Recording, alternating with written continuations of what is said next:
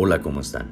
Me da gusto saludarlos y el día de hoy quiero dejarles este podcast titulado El perdón.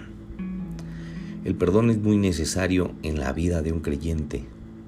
El perdón es algo que es un regalo de Dios. Algunos de los eh, de las similitudes en la palabra perdón es remisión, absolución, amnistía, indulto, indulgencia. Pero la que más me gustó es gracia. Cuando nosotros llegamos a los pies del Señor, el Señor nos da la gracia. El perdón es la voluntad sincera y amorosa de eliminar respuestas destructivas causadas por pensamientos y sentimientos negativos hacia quienes han infringido una ofensa o un mal acto en contra nuestra.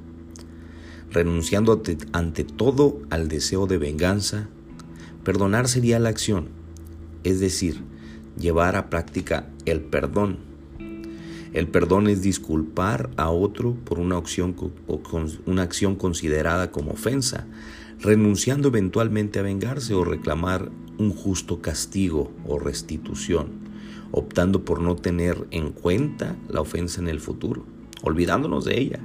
De modo que las reacciones entre ofensor y perdonado perdón, entre ofensor perdonado y ofendido perdonante no queden más o menos afectadas.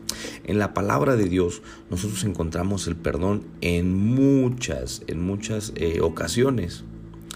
Eh, el Señor, el Señor Jesucristo nos, nos llevó a que nosotros prediquemos acerca del perdón. Y no solamente el perdón eh, cuando nosotros lo aplicamos, sino que sabiendo, eh, predicando en su nombre el arrepentimiento. En Lucas 24, 47 eh, dice, y que predicase en el nombre de la, en nombre del en su nombre el arrepentimiento y el perdón de pecados en todas las naciones, comenzando desde Jerusalén. El, el ministerio que tenemos nosotros del Evangelio, hermano, es la reconciliación. Es el, ministerio, el misterio de la reconciliación. Eh, Jesucristo nos, nos da este, este ministerio del Evangelio, que son las buenas nuevas. Ha habido una necesidad de perdón desde el momento en que Adán y Eva trajeron el pecado. El Señor nos exhorta, hermanos, a que nosotros también eh, hagamos como Él hace con nosotros. Así como Él, cuando nosotros le recibimos y nos arrepentimos de corazón, Él nos perdonó. Así Él también nos exhorta. Dice, y cuando estés orando, perdonad si tienes algo contra alguno, para que también vuestro Padre, que está en, los cielos, os perdone vuestras ofensas. Por lo cual te digo que muchos pecados le son perdonados porque amó mucho, mas aquel a que se le perdona poco, poco ama. Esto está en Marcos 11:25 y el, el, segundo que leí en Lucas 7:47.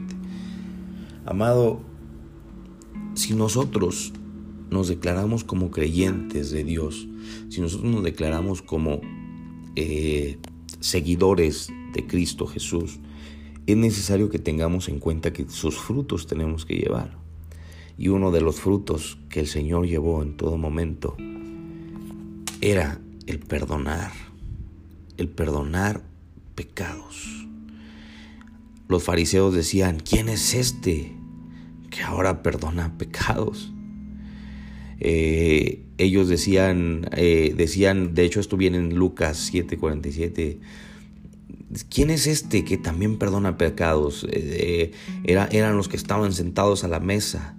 Eh, todos, todos eh, tenemos la obligación para nuestro propio bien, porque el rencor es algo que es un peso muy pesado en la espalda de la persona ofendida y es el único que se va a dañar. Dice la palabra que cuando nosotros tenemos algo contra, contra una persona, encontramos estorbos en nuestra oración. Por eso, amado mío, hermano, es necesario que perdones. Si el día de hoy tú tienes algo contra alguien, ve y arréglate con él. Porque el Señor difícilmente va a perdonar cada pecado en tu vida cuando tú no perdonas. Es, es una de las, de las eh, cláusulas que, que no nos damos cuenta. Porque si no perdonamos a los hombres sus pecados, tampoco nos perdonará el Señor nuestros pecados. Es necesario, amado mío, que nos libremos, que nos libremos de esa condenación. Por eso hoy en día te exhorto en el amor del Señor a que perdones y seas libre de toda maldición. Recuerda, nuevas son las misericordias de Dios cada mañana. Te mando un abrazo, que Dios te bendiga y que puedas ser libre de todo rencor.